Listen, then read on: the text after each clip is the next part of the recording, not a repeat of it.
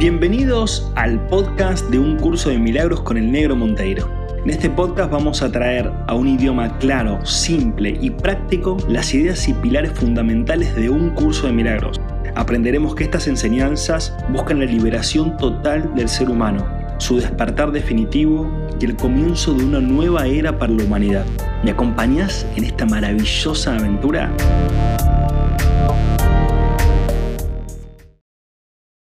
Hola, hola, hola, hola, bienvenidos, bienvenidas al episodio número 68 de un curso de milagros con el negro Monteiro. Bueno, continuamos en el capítulo 6, las lecciones del amor, hablamos de la introducción en el episodio anterior y vamos a seguir avanzando, vamos a seguir avanzando. Acordate que todos los meses están el taller online, el taller presencial, los retiros, de Yoga más un curso de milagros. Eh, así que bueno, entra en mi Instagram, arroba negro monteiro, y ahí tenés toda la info, hay videos, hay de todo, ¿sí? Eh, vamos a ir entonces con el título, ¿sí? Ya pasando la introducción, el título es El mensaje de la crucifixión. Vos decís, wow, mensaje de la crucifixión, o sea, el mensaje que quiso dar Jesús a través de que lo claven en la cruz, básicamente. Una experiencia bastante extrema, me parece, ¿no? Eh, no es necesario llegar a eso, ¿sí? Para evolucionar y para crecer. Pero sí que podemos sacarle mucho jugo a ese aprendizaje y de hecho acá lo va a explicar Jesús en sus propias palabras. Vamos a ir canalizando un poco las ideas que puedan aclarar todo esto para poder sacarle más jugo, más aprendizaje y poder usarlo para nuestra vida cotidiana. Te voy a ir leyendo un poquito de todo esto. Es bastante potente y bastante profundo, ¿sí? Em, a mí yo lo leí y ya lo he leído varias veces, pero lo leo y wow, me, me, llevo a un espacio de mucha profundidad, de mucha observación, ¿sí? El mensaje de la crucifixión. Para los efectos del aprendizaje, examinemos de nuevo la crucifixión. Y dice, no hice hincapié en ella anteriormente debido a las temibles connotaciones que quizá tengas asociadas con ella. O sea, te dice, mira, fuimos entrando en calor, estos, estos, estos capítulos del curso de milagros, recién ahora te puedo empezar a tirar un poco de información sobre esto porque quizás tenés ciertas creencias con el tema de la crucifixión y con el tema de Jesús y con el tema, ¿no? Porque hay ciertas religiones que hablan mucho de esto, ¿no? De hecho, es el símbolo de muchas religiones, es justamente eh, Jesús clavado en la cruz, ¿no? Entonces, para algunas mentes eh, puede ser un tema sensible. ¿Sí? Pero bueno, vamos a seguir avanzando porque justamente la transformación y el cambio, la disrupción se da en poder ver nuevas ideas. ¿sí?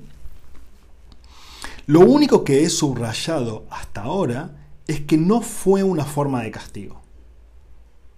Ya empezamos con la primera. O sea, Jesús te dice, che, me clavaron en la cruz, pero no fue una forma de castigo. Oh, pero Jesús, pero te mataron, te, te metieron los clavos, te pegaron, te hicieron caminar con la cruz, no sé, todas las cosas que le pasó. Y vos me decís que no fue, no fue una forma de castigo. ¿Cómo puede ser, no? Y dice, no obstante, no se puede explicar nada utilizando exclusivamente términos negativos existe una interpretación constructiva de la crucifixión que está totalmente desprovista de miedo y que por lo tanto, si se entiende debidamente, es totalmente benévola en cuanto a lo que enseña. ¿Sí? O sea, ya te dice que hay una forma de mirar lo que es constructiva, hay una forma de mirar lo que es está desprovista de miedo, de miedo, culpa, etc. Y también que es benévola. ¿Sí? Porque acá hay un aprendizaje para tomar, ¿no? Porque es la perspectiva que siempre usamos. Todo sucede para mi beneficio. Y Jesús tuvo esa experiencia para su propio beneficio y también para el beneficio de todos. Todo sucede para nuestro beneficio. Dice, la crucifixión no es más que un ejemplo extremo, un ejemplo extremo. Su valor, al igual que el valor de cualquier otro recurso de enseñanza, reside únicamente en la clase de aprendizaje que facilita. ¿Sí? Se puede entender y se ha entendido incorrectamente. Se puede entender y se ha entendido incorrectamente. Eso se debe únicamente al hecho de que los temerosos tienden a percibir con miedo. Entonces, claro, te dice, che, el mensaje de la crucifixión se ha entendido de forma errónea. ¿Por qué se ha entendido de forma errónea Jesús? Y porque los que han interpretado la crucifixión la interpretaron a través de su percepción y su percepción es de miedo. No, la percibieron desde el amor, la percibieron desde el miedo y como la percibieron desde el miedo, dieron una explicación temerosa y miedosa de la crucifixión. Bueno, como todo, ¿no? Lo puedes percibir desde el miedo o lo puedes, lo puedes percibir desde el amor. Ya te dije que siempre puedes recurrir a mí para compartir mi decisión y de ese modo hacerla más firme. ¿Sí? O sea, Jesús te dice, che, ante la duda, lo que sea, hasta bárbaro lo que puedas leer en un libro, lo que te cuentan, o lo que sea, o lo que el negro habla en el podcast, pero la respuesta siempre está en tu interior. o sea, no busques la seguridad afuera o que alguien, como yo, por ejemplo, o el curso de milagros, o una religión, o lo que sea, te diga cómo pensar. Siempre tiene que ser tu propia decisión, o sea, el objetivo de, este camino de autoconocimiento es que vos te liberes, seas autónoma, autónomo, eh, y que retornes al poder que Dios te dio en tu interior para crear tu propia realidad. ¿Sí? Entonces, en tu interior siempre está la respuesta. ¿sí? Te dije también que la crucifixión fue la última jornada inútil que la filiación tuvo que emprender y que para que todo aquel que la entienda representa la manera de liberarse del miedo. Para todo aquel que la entienda, la crucifixión representa la manera de liberarse del miedo. Sin embargo, vos cuando ves la imagen, ¿no? En tu mente seguramente, porque fuiste a muchas iglesias o lo que sea, o viste algunas películas, si ves la imagen de Jesús en la crucifixión, digamos, es una imagen que infunde miedo. ¿Sí? No porque la, imagen, infunda miedo, ¿sí? es la percepción que tenemos en general, eso infunde miedo, no, infunde alegría. Bueno, ves esa imagen, che, qué hermoso, qué, hermoso Jesús ahí clavado en, la cruz, qué, belleza, qué, gratitud que siento por esta experiencia. No, sentís miedo, culpa, bronca, proyección, rechazo, lo que sea, ¿sí? Pero acá dice Jesús, dice, che, pero mira que esto es la forma de librarte del miedo. Y dice, aunque antes solo hice hincapié en la resurrección, en la resurrección, no aclaré entonces el propósito de la crucifixión y la manera en que ésta de hecho condujo a la resurrección. O sea, ya te está diciendo, che, la crucifixión fue el camino que me llevó a la resurrección. O sea, la muerte fue el camino que me llevó a la vida. la muerte fue el camino que me llevó a la vida. Porque en definitiva, la muerte no existe, no es real. Lo hablamos un poco en el episodio anterior, ¿no? La muerte no es real. La muerte de un cuerpo es solamente el fin del uso de un recurso de aprendizaje, de una herramienta que usas. ¿no? Como cualquier herramienta, tenés un destornillador, che, se rompió el destornillador, ya no anda más, hay que tirarlo a la basura. Fantástico, tirar a la basura, compras uno nuevo, o si no querés usarlo más, no lo usas más. Pero vos no dependés de esa herramienta. Quiere decir que vos no dependés del cuerpo. El cuerpo es un medio, no es un fin. Vos estás usando un cuerpo para vivir una experiencia humana, nada más. Eso quiere decir que vos sos más grande que la experiencia humana. Y acá un poco Jesús la enseña como diciendo, che, clavaron el cuerpo en la cruz, es como clavar tu par de zapatillas que no quieres usar más en, una cruz. Y dices, che, acá clavo las zapatillas, no las uso más, las dejo acá en la cruz. Y sigo caminando con otras zapatillas o descalzo o lo que sea, ¿no? Porque la vida continúa. Ese propósito, no obstante, tiene una aportación muy concreta que hacer a tu propia vida. Y si lo examinas sin miedo, te ayudará a comprender tu propio papel como maestro. Seguimos avanzando. O sea, lo que te está diciendo es, che, acá hay mucha sabiduría para obtener. ¿sí? Y un poco lo, dijimos recién de esto de yo no soy un cuerpo. Acuérdate de repetirte esa frase. Yo no soy un cuerpo. Yo no soy un cuerpo. Estoy usando un cuerpo. Dice, es probable que hayas estado reaccionando durante muchos años como si te estuvieran crucificando. En mi caso, por ejemplo, sí. He estado muchos años en la reacción y todavía sigo reaccionando, quizás un 90% menos que, que en mi vida anterior, por así decirlo, pero todavía sigo teniendo algunas reacciones y siempre esas reacciones es como si te estuvieran crucificando, ¿no? ya sea un tema familiar, un tema de pareja, un tema económico, un tema con algún amigo, con alguna amiga, un tema con tus hijos, un tema con alguna enfermedad. ¿Sí? O sea, esa crucifixión es el estado de victimismo y de separación con las cosas que estás viviendo, ¿no? Esta es una marcada tendencia de los que creen estar separados. Esta es una marcada tendencia de los que creen estar separados, que siempre se niegan a examinar lo que se han hecho a sí mismos. Esta parte la recontra subrayé y la recontra subrayé. Esta es una marcada tendencia de los que creen estar separados. ¿Sí? La crucifixión, desde la perspectiva del ego, es el victimismo mismo, ¿no? Es el victimismo. ¿Cuántas veces nos victimizamos a diario, cotidiano? Ya sea con el gobierno, con el país, con la ciudad, con el vecino, con tu pareja, con tu ex, con tu mamá, con tu papá, con lo que viviste en la infancia, no sé, lo que sea. ¿Sí? La crucifixión, ese estado de victimismo. Y dice que es una marcada tendencia de los que creen estar separados. O sea, los que creen estar separados, ¿quiénes son? Los que creen que no están creando su propia experiencia de vida. Que las cosas les suceden de afuera hacia adentro. Y dice que siempre se niegan a examinar lo que se han hecho a sí mismos. Ya sea lo que sea que te haya pasado en tu vida, te lo hiciste vos, desde la perspectiva de un curso de milagros. Vos siempre creaste tu realidad. Che, negro, pero yo nací en una familia en la cual mi mamá y papá se agredían, se peleaban, se separaron. ¿Yo cómo elegí eso? Naciste elegir en, naciste, perdón, elegiste nacer en esa familia ya elegiste. O sea, antes de venir a este planeta dijiste, sí, yo quiero a esa mamá y yo quiero a ese papá. Que ya sé que tienen sus conflictos y que tienen sus limitaciones y que tienen sus miedos, y que... pero yo quiero entrar a experimentar eso. Porque vengo como espíritu a experimentar una experiencia limitada y quiero experimentar lo que es el miedo, el rechazo, la bronca, la ira. Total, yo ya sé que cuando sea más grande, como ser humano, lo voy a poder transformar.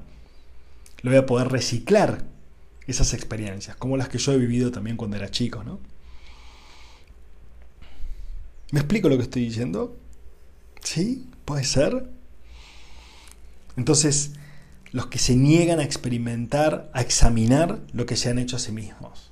Esto quiere decir que a mí cuando me pasa algo, ya sea maravilloso o sea algo que considero que no es maravilloso, lo miro y digo, wow, yo estoy creando esto. Por ejemplo, ¿no? Mi familia, mi relación con Angie, que es una relación maravillosa, amo mi relación con Angie mi relación con mis hijos que los amo, el lugar donde vivo, el trabajo que hago, eh, toda mi vida, yo la examino y digo, wow, chabón, ¿cómo estás creando esta vida ahora? ¿Cómo puede ser tan maravillosa tu vida? ¿Cómo puede ser tan maravillosa mi vida? Me agradezco a mí y le agradezco a Dios por eso. Estoy examinando y me estoy haciendo responsable de todo lo maravilloso que estoy creando. Y cuando estoy creando una experiencia que no es tan maravillosa, también la miro así y digo, negro, vos estás creando esta experiencia. Vos estás decidiendo esto. Examínalo en tu interior. ¿Qué emociones sentís? ¿Qué te está enseñando esta experiencia? ¿Qué te está mostrando de vos? Porque yo decidí que esto suceda como está sucediendo. ¿Sí? Me hago responsable de mi experiencia de vida, tanto en lo maravilloso y en lo lindo, como en lo que considero que no es tan maravilloso. Pero lo que considero que no es tan maravilloso, obviamente, es una gran oportunidad para apalancarte, crecer y crearlo de una perspectiva totalmente distinta. ¿Sí? Y dice,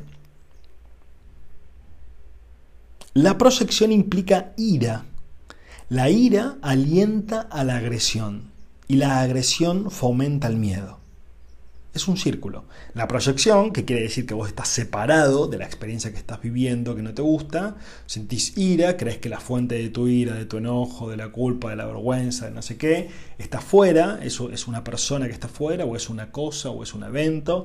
Em, entonces proyectas hacia afuera, sentís ira, esa ira te alienta a la agresión, ¿sí? a la agresión, a, victimizarte, a juzgar al otro, o a agredir físicamente, a agredir, verbalmente, o de hecho también huir, aislarte, huirte de esa persona, de esa, de esa situación. Y eso obviamente termina generando miedo. Porque lo que genera miedo en el fondo es la sensación de separación, porque es una sensación falsa e ilusoria. Vos te estás separando falsamente de la unidad cosa que es imposible hacer, pero lo estás haciendo y cuando lo haces, que es separarte de Dios en sí mismo, sí o sí vas a sentir miedo porque es un estado de soledad. Es un estado de soledad. Por eso siempre después, después de que se nos pasa eso, volvemos a la tendencia a la unidad, a querer estar con esa persona, o a querer amigarte, o a querer o, o conectar con alguien más. Pero siempre vas a tender a volver a querer amar. Siempre, la tendencia siempre es el amor. Es inevitable, porque es lo que somos, básicamente. Em, el verdadero significado de la crucifixión radica en la aparente, en la aparente intensidad de la agresión cometida por algunos de los hijos de Dios contra otro. Y acá aparente lo pone con una letra distinta inclusive, ¿no? Porque dice, el verdadero significado de la crucifixión radica en la apariencia de la agresión que cometieron algunos hijos de Dios contra otro hijo de Dios. ¿Sí? Pero acá dice que es aparente. O sea, Jesús mismo dice, no, es una apariencia, no es real que, que exista esa agresión. Esto, por supuesto, es imposible. Y se tiene que entender cabalmente que es imposible. O sea, es imposible la agresión. O sea, Jesús dice, es imposible la agresión. Y vamos a seguir entrando en esta parte, ¿sí? Porque, ¿cómo lo puedo decir? Esta parte es como muy profunda, muy contundente y es para que nos deje reflexionando, no es para que tomemos ninguna decisión, es solamente para que nos deje reflexionando, para mirar una nueva perspectiva, una nueva visión, ¿sí? De lo contrario, yo no puedo servir de modelo para el aprendizaje. Y dice, en última instancia, en última instancia, en última instancia, solo el cuerpo puede ser agredido. En última instancia, solo el cuerpo puede ser agredido. No cabe duda de que un cuerpo puede agredir a otro y puede incluso destruirlo. Sin embargo, si la destrucción en sí es imposible Cualquier cosa que pueda ser destruida no es real. Su destrucción, por lo tanto, no justifica tu ira. Vamos de vuelta, vamos de vuelta, vamos a andarlo de vuelta.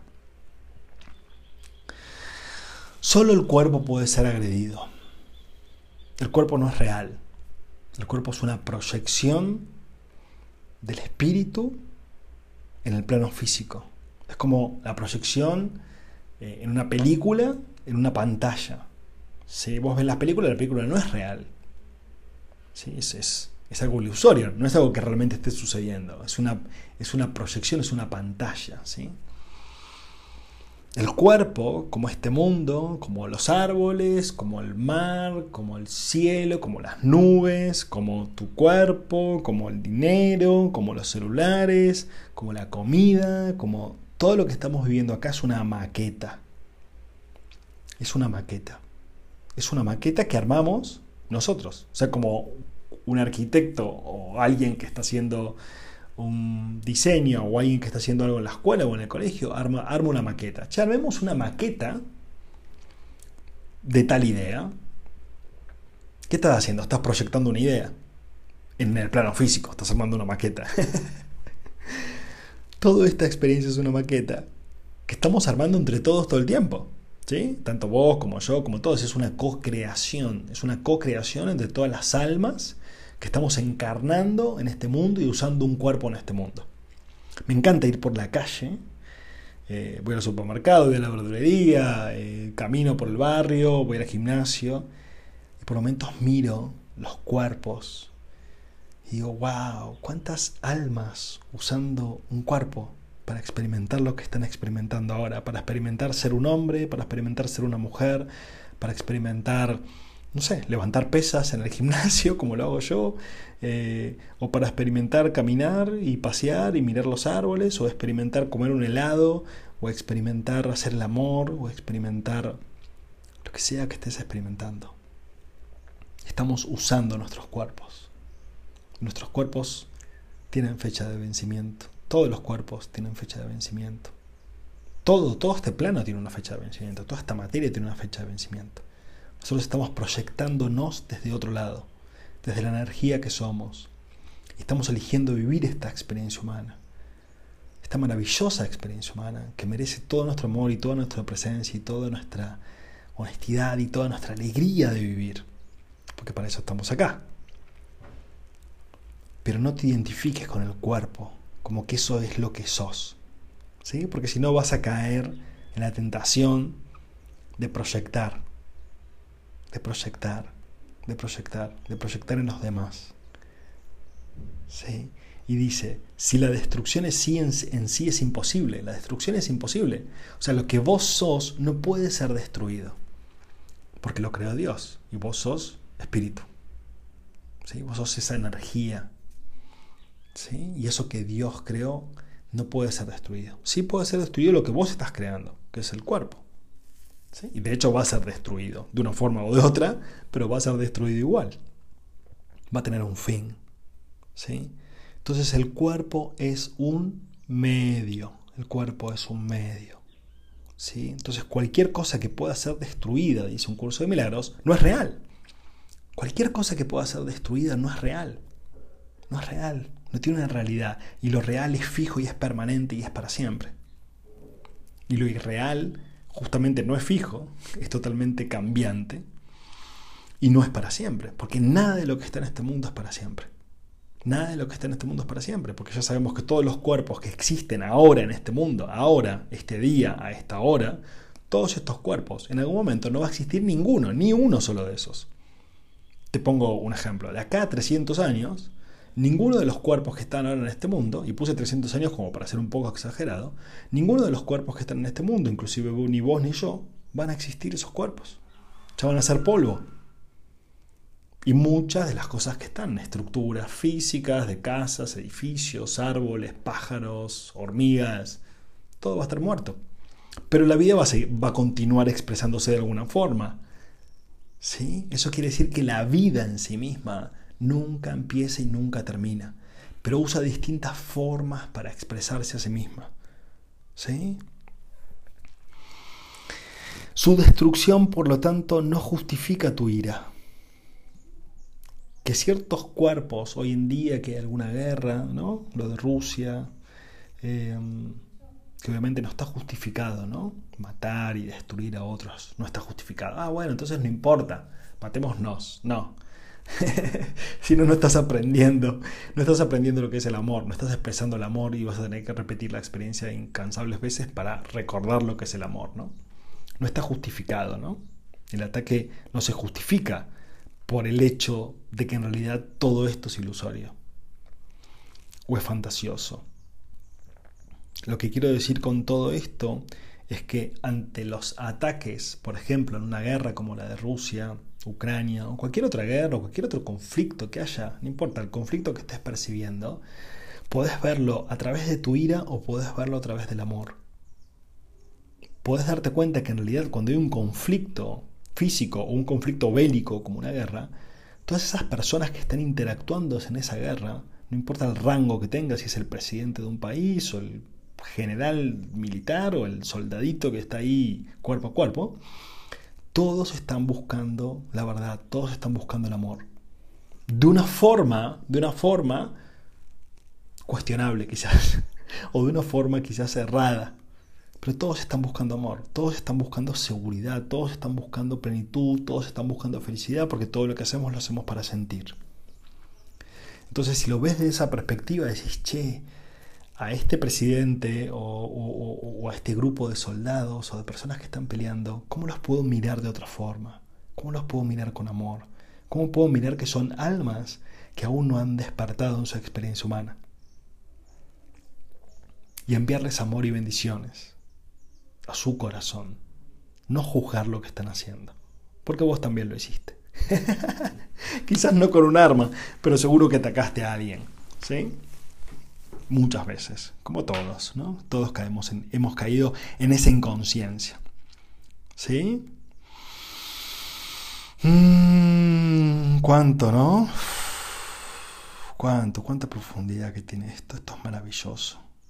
Esto es tan maravilloso. Es tan, tan, tan, tan, tan maravilloso. Es tan salvador. Es tan pleno. Y termino.